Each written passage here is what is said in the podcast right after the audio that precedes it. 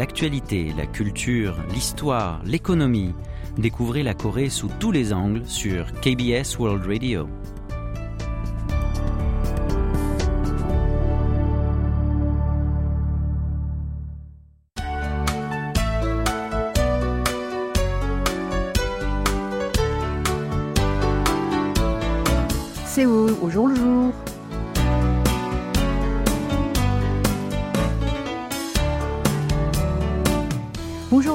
Merci de nous retrouver pour cette nouvelle édition de Séoul au jour le jour.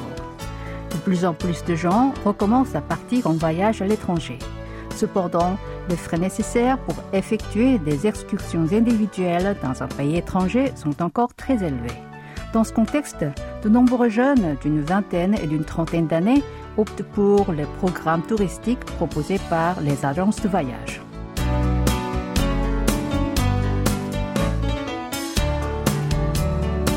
Jusqu'à maintenant, la principale clientèle des programmes touristiques proposés par les agences de voyage était des individus de plus de 50 ans.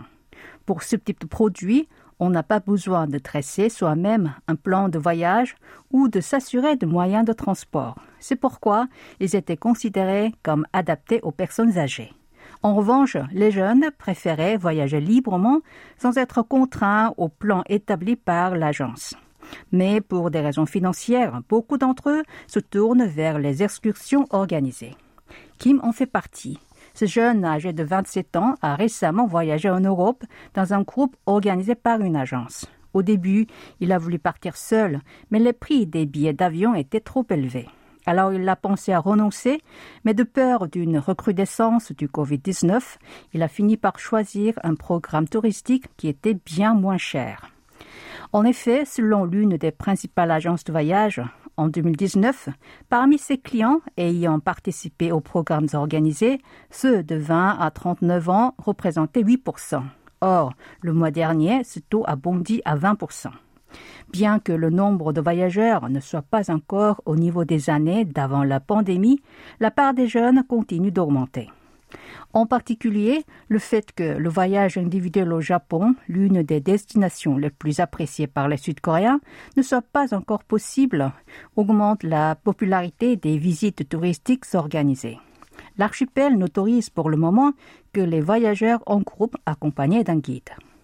D'après une autre agence de voyage, la part des touristes âgés d'une vingtaine et d'une trentaine d'années dans les programmes organisés pour le Japon est passé de 10% en 2019 à 50% cette année. Autrefois, la plupart des clients de ce type de service étaient des personnes de plus de 50 ans. Un autre avantage de ces programmes est le fait que les agences se chargent de la procédure pour le voyage qui est devenue plus compliquée après le Covid-19, incluant le test PCR. Bien des touristes les estiment plus pratiques et plus assurantes. Effectivement, un représentant du secteur du voyage a précisé que la tendance majeure était actuellement les voyages en sécurité. Dans ce contexte, les agences lancent des produits touristiques ciblant les jeunes.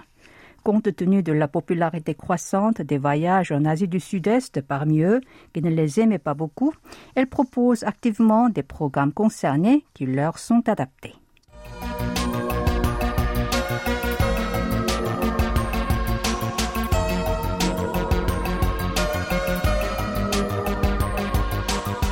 Les petits magasins de quartier qui rencontrent des difficultés face aux grandes entreprises de commerce électronique ont entamé une contre-attaque. Ils tentent désormais de trouver des issues, eux aussi, en ligne. Cela est devenu possible grâce à l'apparition des applications mobiles qui rassemblent plusieurs centaines, voire plusieurs milliers de commerces des mêmes secteurs pour recevoir des commandes en ligne. Park gère depuis 1991 une boucherie à Séoul. En octobre dernier, il a démarré un service de commande et de livraison à travers une application mobile. Les clients choisissent la quantité et l'usage de viande comme ragoût ou grillade. Ils peuvent aussi préciser leurs demandes en détail, par exemple couper épais pour rôtir lors d'un camping. Alors, par prépare des viandes selon leurs commandes et les expédie à leur domicile. Depuis l'utilisation de ce logiciel, le nombre de commandes s'est élevé à 60 par mois. Les magasins de proximité comme celui de Pâques, qui ne pouvaient pas mettre en place un système de commande en ligne individuel cherchent de nouveaux moyens pour survivre. Pour cela, ils coopèrent avec des plateformes en ligne basées dans chaque région. Le rôle de ces plateformes ne se limite pas à leur passer les commandes. Ils fournissent également des services de marketing que les petits commerces ne peuvent pas expérimenter seuls. Par exemple, des systèmes de règlement, des bons de réduction ou des annonces d'événements promotionnels. Et tout cela constitue une arme pour eux afin de concurrencer les grandes firmes d'e-commerce. La plateforme Tomato en fait partie. Elle réunit 2700 magasins de quartier. Elle offre aussi un service consistant à envoyer aux clients des informations sur les ventes flash ou les soldes spéciales de ces structures. De son côté, Koginao, qui rassemble 540 boucheries, est spécialisé dans la viande. Ce site met en avant son point fort, qui est la possibilité d'acheter de la viande comme on veut, alors que normalement, on doit l'acquérir préalablement coupée et emballée. Selon les magasins qui y participent, cette méthode permet d'attirer de nouveaux clients. Les experts expliquent que la compétitivité des commerces de proximité est le fait que les consommateurs préfèrent acheter des produits alimentaires frais dans ce type de boutique près de leur domicile. Mais cette méthode de vente a une limite étant donné que, contrairement aux sites d'e-commerce, ces magasins sont en principe des établissements physiques, les applications mobiles restent des moyens subsidiaires qui viennent à l'appui des ventes hors ligne. Eh bien, prenons une petite pause musicale avec la chanson de Shigang, 좋을 텐데, ce serait bien.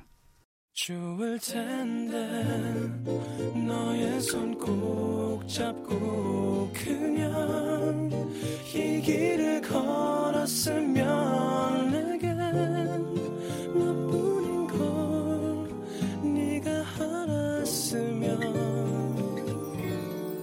좋을 텐데.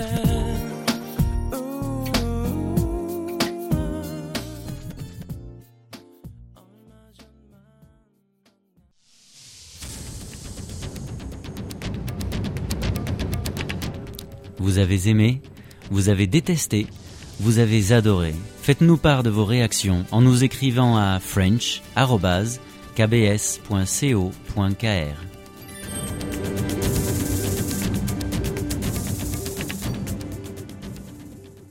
Pour cette édition de Séoul le jour le jour du mercredi 17 août, vous êtes en compagnie de Ko Jang-son. Yi est une salariée âgée de 27 ans.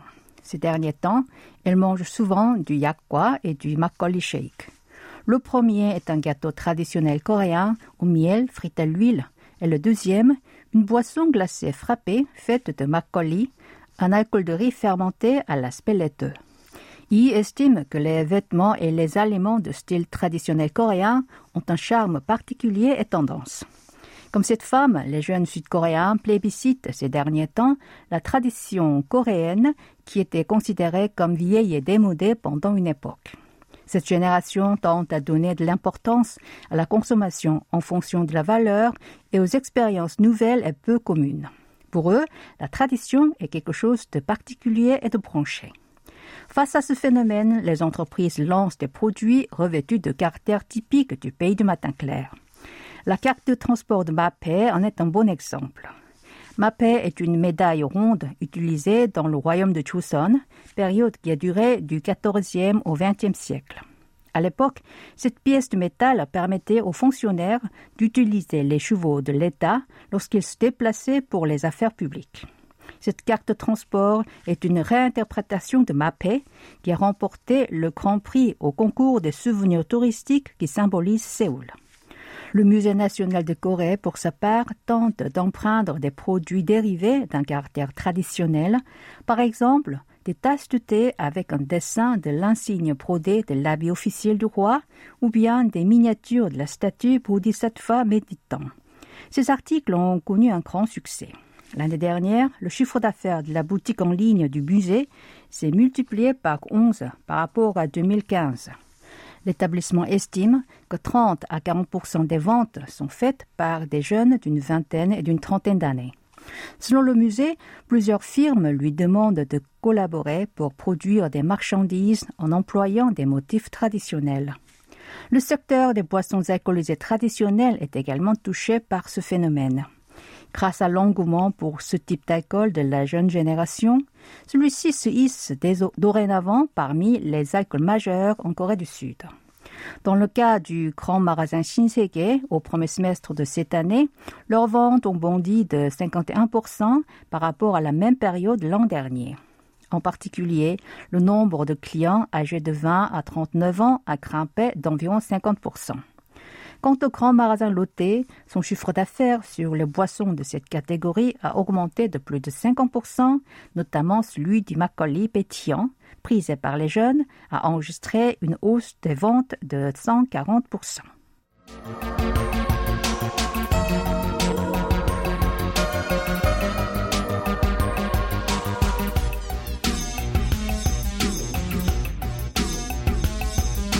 La Commission nationale des droits de l'homme a reçu une pétition. Il s'agissait d'une discrimination d'une banque à l'égard d'un étranger qui a un nom long. Selon le demandeur, il est allé dans une banque pour créer un compte bancaire d'entrepreneur individuel. Mais cet établissement l'a refusé parce que le nombre de lettres du nom du titulaire, y compris celui de la raison sociale de son commerce, dépassait 20 lettres. Le nombre de lettres de son nom était de 17 et celui de son entreprise de 7, donc 24 au total. La banque a expliqué qu'en cas de dépassement de 20 lettres, il était difficile de créer un nouveau compte d'entrepreneur individuel parce qu'il était impossible d'enregistrer les informations nécessaires. Elle a aussi ajouté qu'il ne s'agissait pas de contraintes imposées en fonction de la nationalité, en précisant que les Sud-Coréens pouvaient également utiliser 20 lettres au maximum. D'après elle, il est possible d'améliorer son système pour permettre d'enregistrer plus de 20 lettres. Cependant, pour cela, il faudra un grand investissement en matière de personnel et financier. Elle envisage donc de le faire lors de la construction d'un système informatique de nouvelle génération. Cependant, le jugement de la Commission était différent. Elle a estimé qu'il s'agissait bien d'un traitement défavorisant les étrangers, donc d'une discrimination indirecte. Car, parmi cinq autres banques sud-coréennes que la Commission a prises en exemple, aucune d'entre elles n'a refusé la création de ce type de compte bancaire à cause de la limitation du nombre de lettres. L'une d'entre elles a même autorisé de mettre jusqu'à 100 lettres. La discrimination indirecte désigne une discrimination exercée lorsque l'application d'un critère neutre provoque un résultat désavantageux à des individus ou des groupes spécifiques et qu'il est impossible de prouver que ce critère est juste. Dans ce contexte, l'organisme a jugé que cette restriction désavantageait nettement certains étrangers. La Commission a également indiqué qu'il n'était pas impossible d'utiliser plus de 20 lettres pour le nom du titulaire, comme le cas des cinq autres banques, et que l'amélioration du critère de la banque accusée n'était pas impossible non plus. Et voici une chanson de circonstance interprétée par Hayes et intitulée Noé ton nom.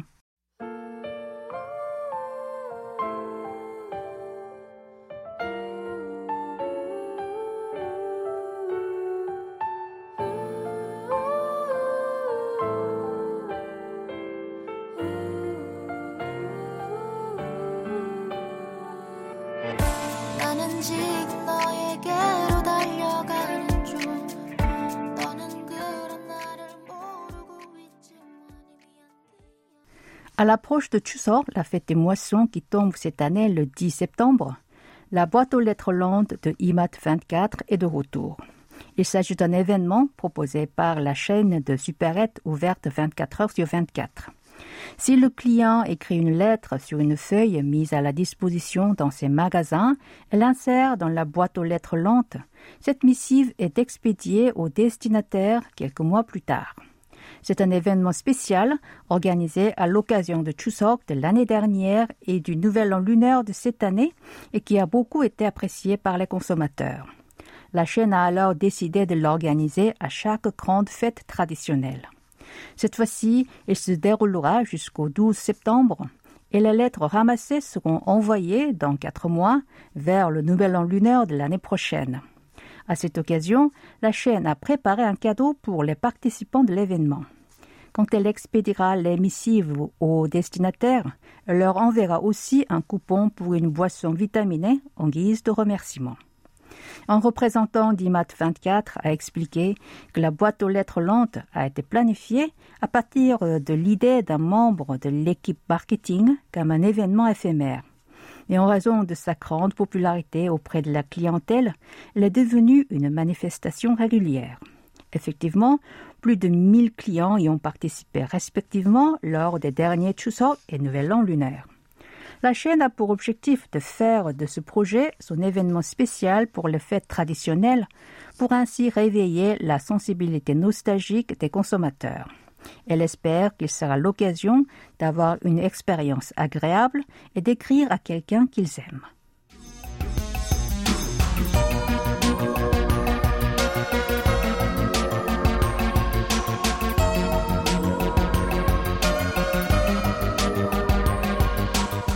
Dans l'arrondissement de Toubon à Séoul, il y a un café ordinaire baptisé Café Choro.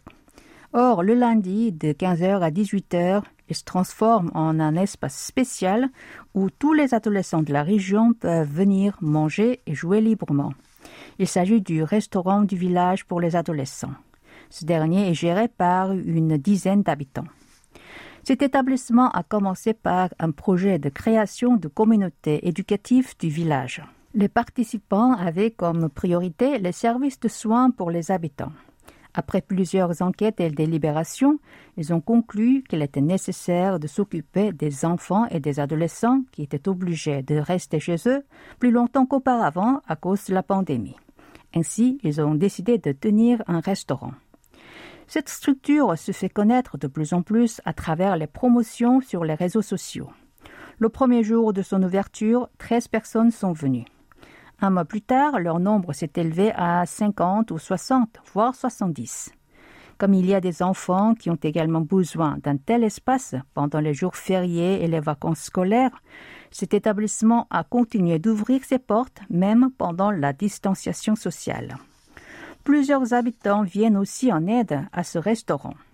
Le propriétaire d'une pizzeria de l'arrondissement a envoyé des pizzas pour les jeunes et un père qui élève ses enfants seul a fourni des boissons. Cet homme, qui bénéficie lui-même d'un soutien gouvernemental, a dit qu'il voulait aider quelqu'un d'autre. Ou encore un habitant qui cultive des patates douces et des ciboules en a offert au restaurant. Au début, le restaurant du village pour les adolescents était un projet qui devait s'achever en novembre de l'année dernière mais en raison de ses petits clients qu'il aime, l'établissement n'a pas pu fermer ses portes malgré ses difficultés financières. Heureusement, la mairie de l'arrondissement de Taubon lui a apporté un soutien et il a ainsi pu continuer son activité. Et voilà, c'est le moment de retrouver tout un cinéma présenté par Antoine Coppola. Avant de le rejoindre, je vous propose d'écouter la chanson de Led Velvet, Hengbok, le bonheur.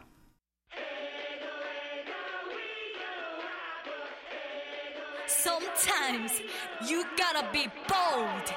Just rock the world.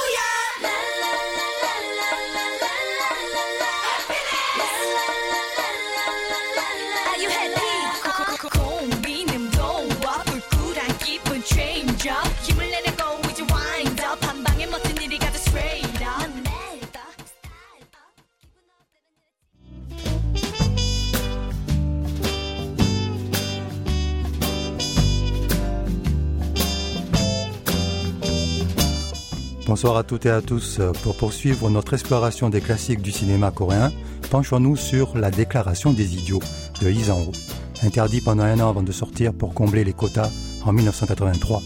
Ce film est souvent donné comme le précurseur de la nouvelle vague coréenne de la fin des années 80, à ne pas confondre avec The March of the Fool de Ha Kil-chong en 1975, même si les deux films ont pour point commun de vomir la société de l'époque. Voulu comme une épitaphe à un cinéma impossible et à toute une génération, voyons ce qu'il nous dit. On retrouve dans Déclaration of the Idiot l'influence du célèbre Bande à part de Godard et aussi des films muets de Charlie Chaplin. Pourtant, le contexte de cette histoire est bien coréenne. Un réalisateur, Isan-ho, lui-même en caleçon, se suicide du haut d'un immeuble dès la première séquence. Un idiot du village, joué par Kim Myong-gon, recueille ses derniers mots.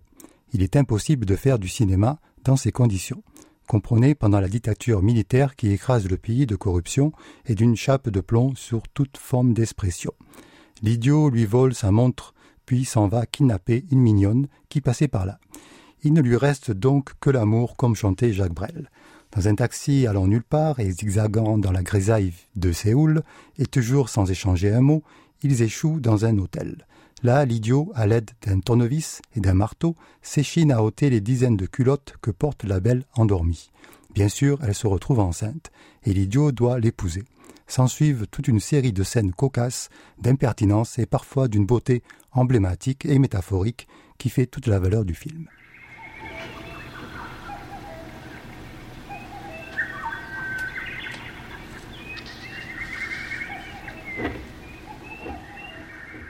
Le talent de Isanho est de parvenir à synthétiser tout un univers, toute une vérité sociale et psychologique dans des scènes visuellement puissantes, qui se passent des dialogues. Citant le repas de l'idiot et de sa belle enceinte avec ses parents. Comme un Charlot déchaîné ou un Buster Keaton hargneux, il mange les plantes, bouscule les convenances et bien sûr ne dit pas un mot. Puis vient le rêve des amants où ils se voient suivre les normes sociales établies. Sous l'aspect d'autres personnes, ils se marient, en grande pompe, ont des enfants, les élèvent dans un grand appartement bourgeois et vont prier avec la famille. Puis au cours d'un barbecue, dans leur maison de campagne, surgit l'idiot, qui se rêve donc lui-même. Il fait l'aumône et le jeune couple, devant leurs enfants, le renvoie au diable.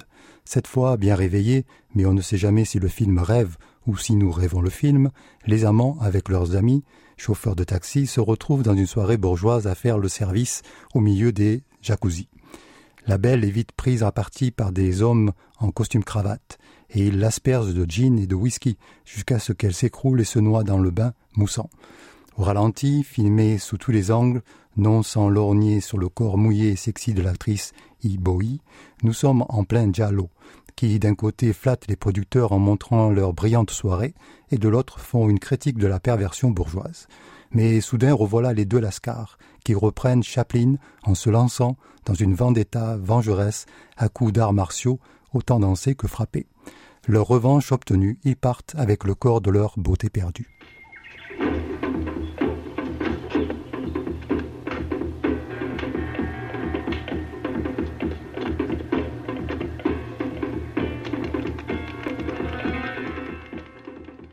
Film, presque sans dialogue, est rempli des sons et musiques de l'époque. On y retrouve aussi des pansori. C'est un de ces pansori funèbres qui accompagne la célèbre séquence du maquillage de la morte, au milieu des herbes sauvages sur les vertes montagnettes du pays. Telle une Ophélie des montagnes, les deux Charlots la maquillent tout en se tordant de douleur et de larmes. Dans une procession à la Polanski, digne du gros et du maigre, ou de deux hommes et une armoire, les deux Charlots emportent la beauté morte, tandis que le chant du Pansori se lamente d'une vie vaine. Ce film, qui aurait pu être une sorte de brûlot jouissif anarcho-punk, finit mal, et dans la tristesse. Il faut dire que la censure veillait au grain. Le comité composé de militaires qui examinait les films dès leur scénario, avait demandé des modifications. Surtout que Isanho n'avait soumis qu'une mince ébauche. Comme Godard, il souhaitait tourner selon son inspiration, à l'arraché, dans les rues, au milieu de la vraie foule. Il n'en était pas question pour une censure suspicieuse, surtout depuis l'insurrection et le massacre de Kwanju un an plus tôt. Le réalisateur a donc accentué le côté débile de ces personnages et caché au second plan les attaques directes à la société de l'époque. Une scène à l'église où une pancarte nationaliste suggère que Jésus s'est sacrifié pour son pays, et la loi est typique. Les censeurs ne peuvent relever l'ironie. Après tournage, la censure demande à ce que le film s'intitule La déclaration des idiots. Comme cela, elle était certaine que les spectateurs n'adhéreraient pas au film. Pourtant, ces deux lascars, titubant comme des marionnettes désarticulées sur fond de grisaille et d'autoroute, paraîtront à beaucoup bien sympathiques. En effet, après un an d'interdiction, le film est autorisé à sortir pour combler les fameux quotas. Les étudiants lui font un succès et la génération de cinéastes qui va émerger après la chute des militaires en 1988 prendront ce film et son réalisateur comme modèle.